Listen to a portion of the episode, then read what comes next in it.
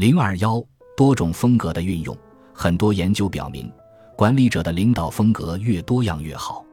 掌握四种以上领导风格的管理者，特别是权威型、民主型、亲和型、教练型领导风格兼备的管理者，所在公司的组织气候以及业绩表现都会很好。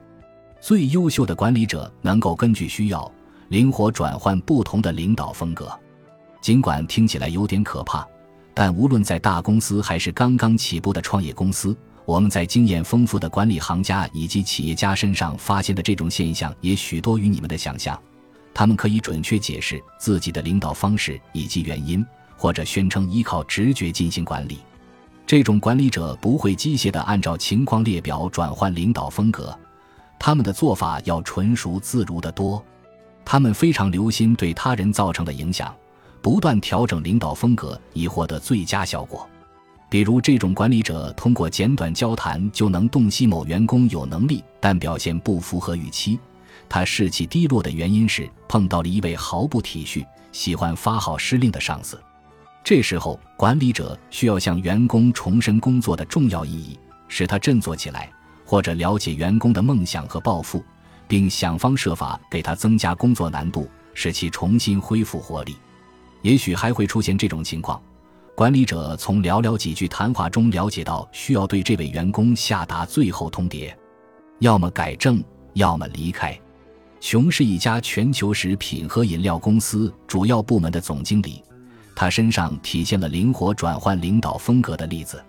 熊是在部门陷入严重危机时走马上任的，他的部门已经有六年没有达到预期盈利目标，而且在最近一年还亏损了五千万美元。该部门高级经理团队的士气低落，大家互不信任和互相埋怨之风盛行。上级对琼下达了明确的指令，即扭转部门的局面。为了实现这一目标，琼以极其罕见的娴熟手法转换领导风格。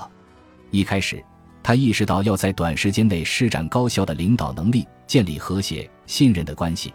他还清楚自己迫切需要了解存在的问题，所以他上任的第一个任务就是了解核心员工的意见。在上任第一周，他与每个经理一起吃午饭或晚饭，了解他们对当前形势的看法。但他关注的重点不是了解每个人对现存问题的看法，而是熟悉他们的为人。熊深入了解员工的生活、梦想和抱负，这是亲和型领导的体现。同时，他还扮演了教练的角色，想方设法帮助团队成员实现他们的事业目标。比如，有位经理被评价为不合群，他向琼吐露自己的担忧。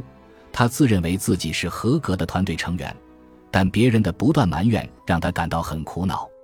琼认为这位经理有能力，是公司宝贵的人力财富。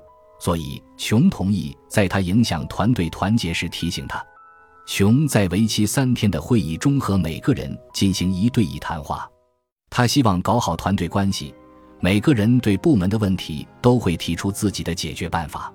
他的会议的初衷是发扬民主作风，鼓励大家随意表达失望和不满情绪。第二天，熊要求大家关注解决办法，每人都要提出三个具体的行动措施。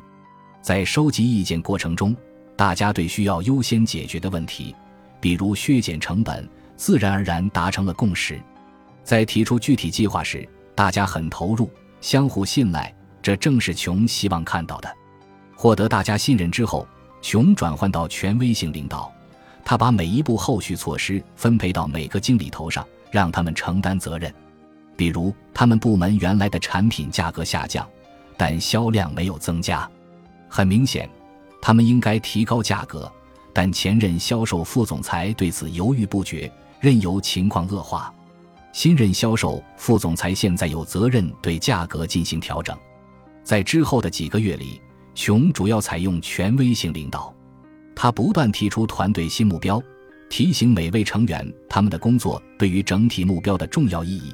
尤其在计划实施的最初几周，熊认为，假如有人没能完成任务，为了应对紧迫的危机，偶尔采取高压手段也是允许的。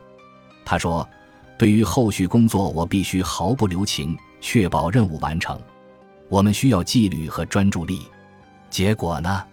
组织气候的方方面面都得到了改善，员工创造力大大激发，他们一直在谈论部门愿景，并全力投入新目标的完成中。穷灵活的领导风格最后收到了实效，在短短七个月之后，部门年度盈利比预期增加了五百万美元。